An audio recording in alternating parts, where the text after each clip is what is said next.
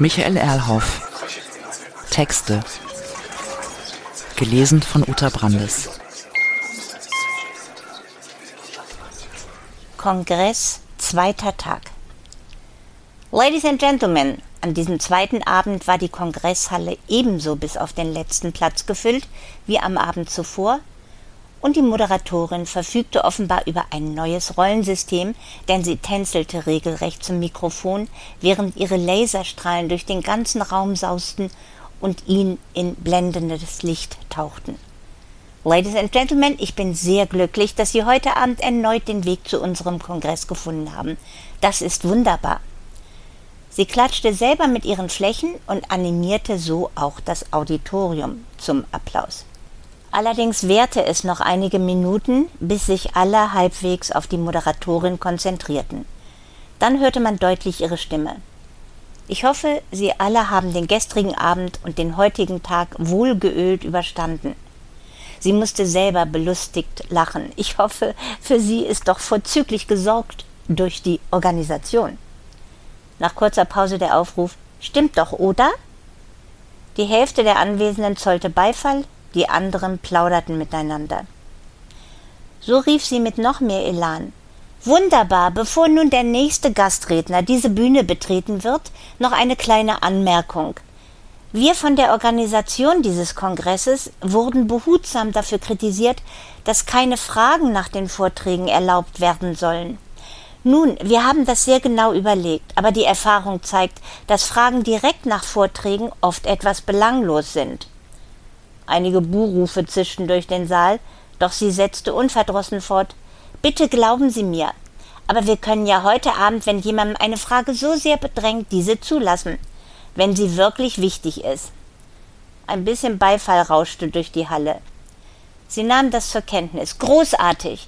Dann geht es jetzt weiter und ich habe die Ehre, einen Gast anzukündigen, der um eine kurze Intervention gebeten hat. Aufgrund der besonderen Lage dieses Gastes haben wir sehr gerne zugestimmt. Hier, sehr geehrte Damen und Herren, kommt unser Gast aus Mailand, spricht Englisch, wenngleich mit dem typischen und doch auch so attraktiven italienischen Akzent. Hier ist sie, Lady Rara aus Mailand. Sehr Merkwürdiges geschah. Der eine der Kräne rutschte einen Tisch vor das Mikrofon und ein anderer hob einen Gegenstand in die Höhe von vielleicht einem Meter im Quadrat.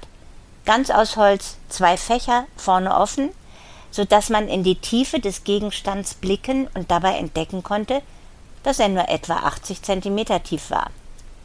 Dieser Gegenstand wurde von dem einen Kran auf den Tisch gestellt und begann tatsächlich zu reden, wenngleich mit sehr kleiner Stimme und eben heftigem italienischen Akzent.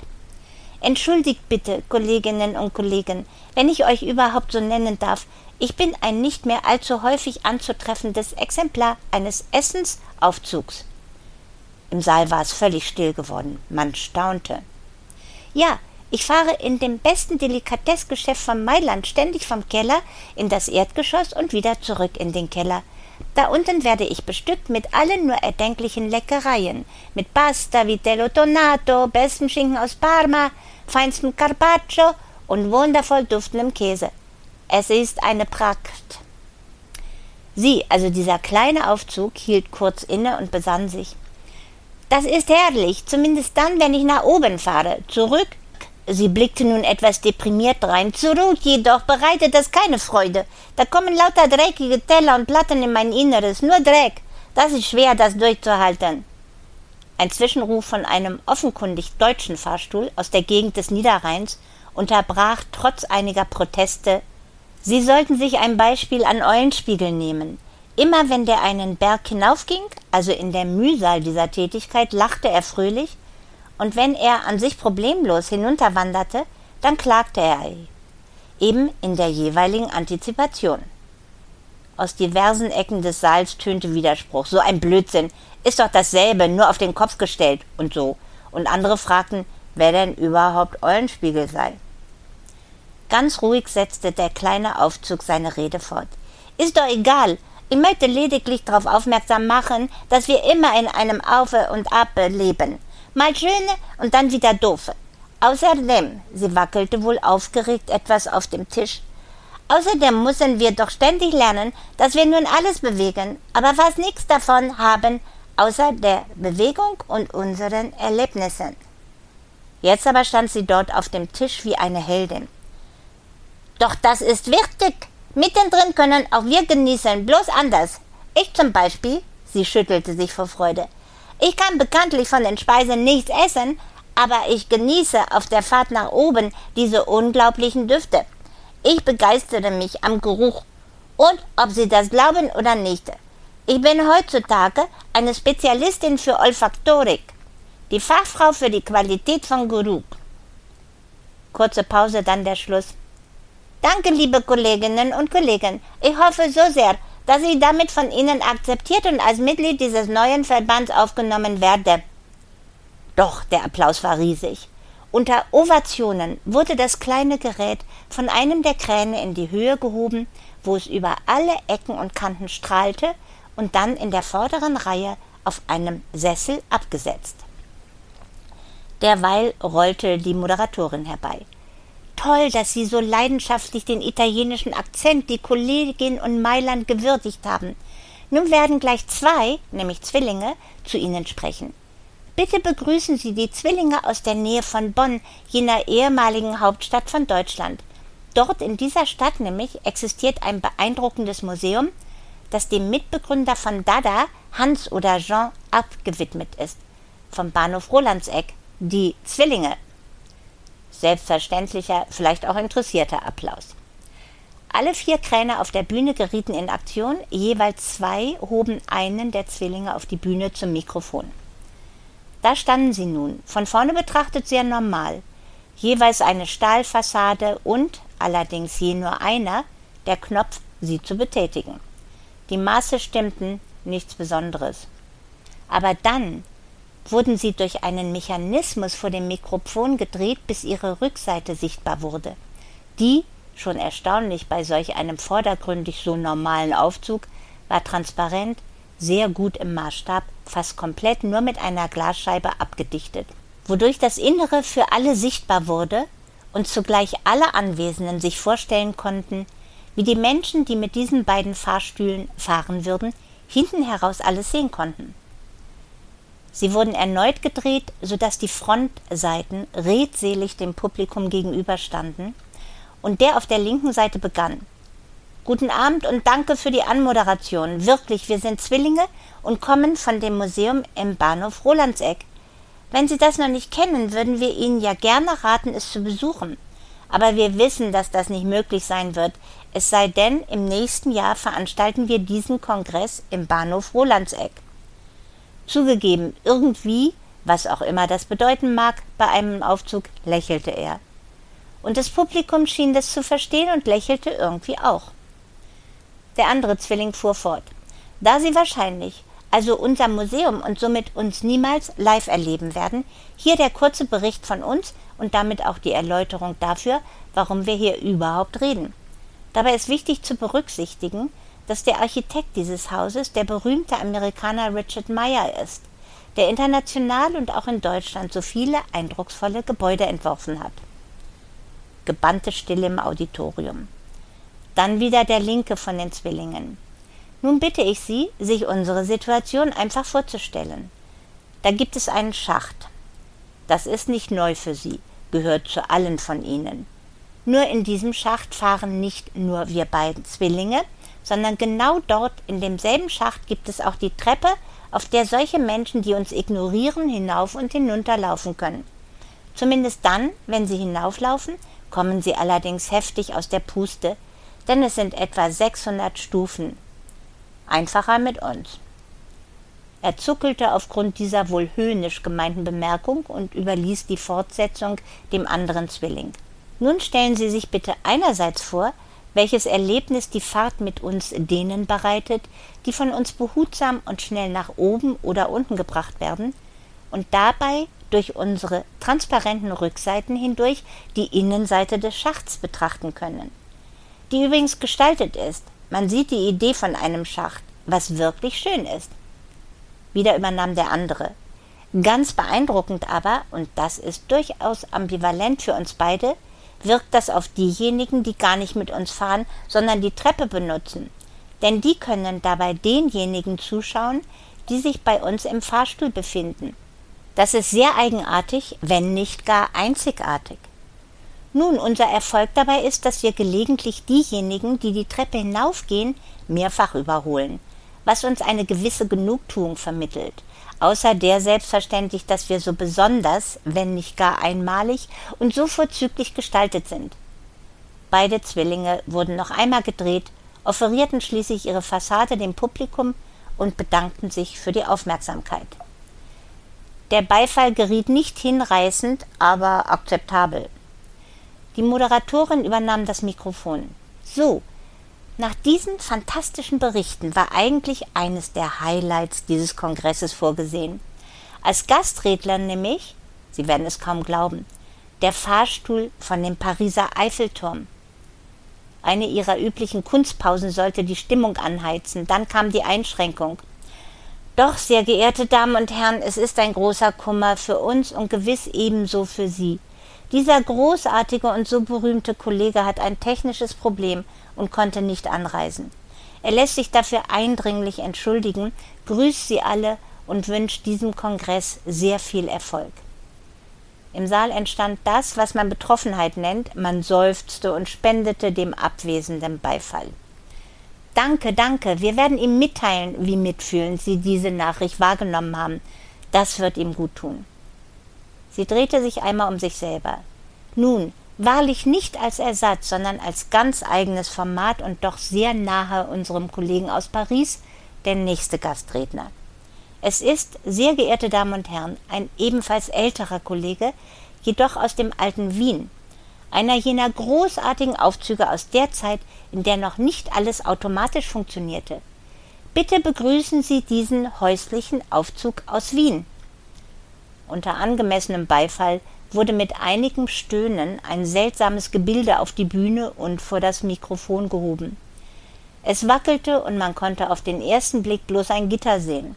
Aus Metall, das in ziemlich dünnen Doppelstreben zu kleinen Rauten verschraubt war und so jene eigenartige Zwiespältigkeit von Transparenz und Widerstand bildete.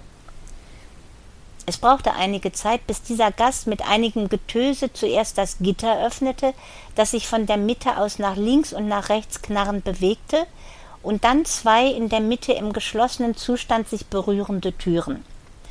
Diese bestanden aus hellem Holz und jeweils einem gläsernen Fenster in Kopfhöhe möglicher erwachsener Passagiere.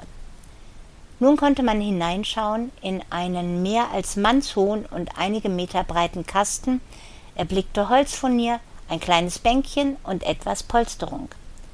Das wirkte schon, man muss zugeben, ziemlich verstaubt. So klang auch seine Stimme. Guten Abend, ja, ich bin aus Wien, was Sie wahrscheinlich sogar hören, denn so viel ich mich bemühe, noch in der englischen Sprache kann ich meine Herkunft nicht verleugnen. Einige Lacher gewann er damit im Publikum. Sie haben gesehen, wie ich funktioniere, eben auf die alte Art.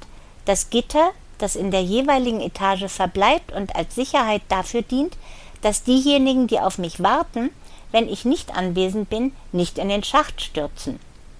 Doch selbst in Wien haben wir trotz unserer Melancholie schon früh darauf geachtet, ein gewisses Maß an Sicherheit zu bieten. Richtig lustig kam das im Auditorium nicht an. Einige schmunzelten, viele andere schienen sehr dekonzentriert. Wohl deshalb, also um diese auf sich aufmerksam zu machen, schob der alte Fahrstuhl am Mikrofon mit sehr viel Krach das Gitter noch einmal zu und dann wieder auf. Habt ihr gehört? So klingt das. Und dann sind da die beiden Türen. Die fahren mit mir rauf und runter. In dem Mietshaus, in dem ich tätig bin. Er unterbrach, hustete Paragraphen aus jener Zeit in das Publikum und musste aufgeben. Sehr schnell war die Moderation zur Stelle umrahmt von strahlendem Licht. Armer alter Fahrstuhl. Aber machen Sie sich keine Sorgen. Es geht ihm gut und er wird gleich gepflegt und dann wohlbehalten nach Hause reisen. Bitte begleiten Sie ihn mit großem Applaus. Die Anwesenden applaudierten herzhaft, einige riefen sogar Gute Besserung oder Lass dich nicht unterkriegen oder Bloß nicht fallen und so. Das Licht um die Moderatorin herum begann zu zucken, Zeichen für ihren nächsten Einsatz. Danke. Sie verneigte sich kurz und winkte dem Wiener Fahrstuhl zu, während dieser von mehreren Helfern von der Bühne gezogen und geschoben wurde. Aber keine Bange, damit ist nicht das Ende der Geschichte gekommen. Nein, nun berichten wir von einem der wohl ältesten aller Fahrstühle. So alt, dass er nicht mehr nach Hongkong kommen konnte. Deshalb zeigen wir das als Film. Eine ihrer so beliebten Kunstpausen und nach wenigen Sekunden die Fortsetzung. Bevor der Film beginnt, doch eine Frage an Sie im Publikum. Seit wann existieren denn Fahrstühle? Raunen im Auditorium die ersten Meldungen. 19. Jahrhundert, 1860 etc. Alle bewegten sich in jenem Jahrhundert, alle verbanden die Entstehung des Fahrstuhls mit der Entfaltung der sogenannten industriellen Revolution. Bis hinten links aus der Ecke jemand laut sagte, Archimedes, der entwarf die Technik dafür. Ein anderer aus derselben Gegend widersprach. Und was ist mit den Ägyptern beim Bau der Pyramiden? Heftige Stimmengewirr im Saal bis die Moderatorin unterbrach. Wir werden das jetzt nicht lösen, doch wir sehen, wie wichtig solche Fragen sind. Und deshalb jetzt der Film über das wirklich, so heißt das, über das Tieranatomische Theater von 1790 in der Humboldt-Universität Berlin. Lassen Sie sich beeindrucken. Der Saal verdunkelte sich, der Film begann. Man sieht einen Hörsaal mit sehr steil aufstrebenden Sitzreihen. Die Kamera schwenkt auf das Zentrum des Hörsaals. Dazu Musik von Johann Sebastian Bach, das wohltemperierte Klavier. Die Kamera vermittelt das Bild eines Holzbodens, doch plötzlich erhebt sich langsam darin eine große Platte, die auf einigen Streben ruht. Allmählich erscheint darunter ein Raum, in diesem ein riesiger Tisch und auf dem Tisch einige entsetzte Schreie im Publikum, ein Pferdekadaver, noch blutig, in voller Größe, da betritt ein grauhaariger Mann in weißem Kittel den Innenraum, begrüßt die Zuschauerinnen und Zuschauer durch Kopfnicken, trägt in den Händen mehrere chirurgische Geräte, legt einige davon auf die Tischplatte und beginnt mit einem scharfen Messer den Kadaver zu öffnen. Hier unterbricht ein Sprecher die zu dieser Situation ohnehin kaum passende Musik. Ja, sehr geehrte Damen und Herren, wir werden Zeugen des tieranatomischen Theaters der Humboldt-Universität. So geschah es in diesem Haus der Tiermedizin seit 1790. Draußen vor dem Gebäude wurden die Pferde geschlachtet, unten im Keller mit ihrem gesamten Gewicht von bis zu 600 Kilogramm auf diesen Tisch verfrachtet und dann an Seilen hochgezogen in den Hörsaal. Wo dann der Professor den Kadaver sezierte, und den anwesenden Studenten die einzelnen Details der Anatomie und dann auch den Knochenbau des Pferdes erläuterte. Nach getaner Arbeit ging es wieder abwärts mit dem nun zerlegten Kadaver.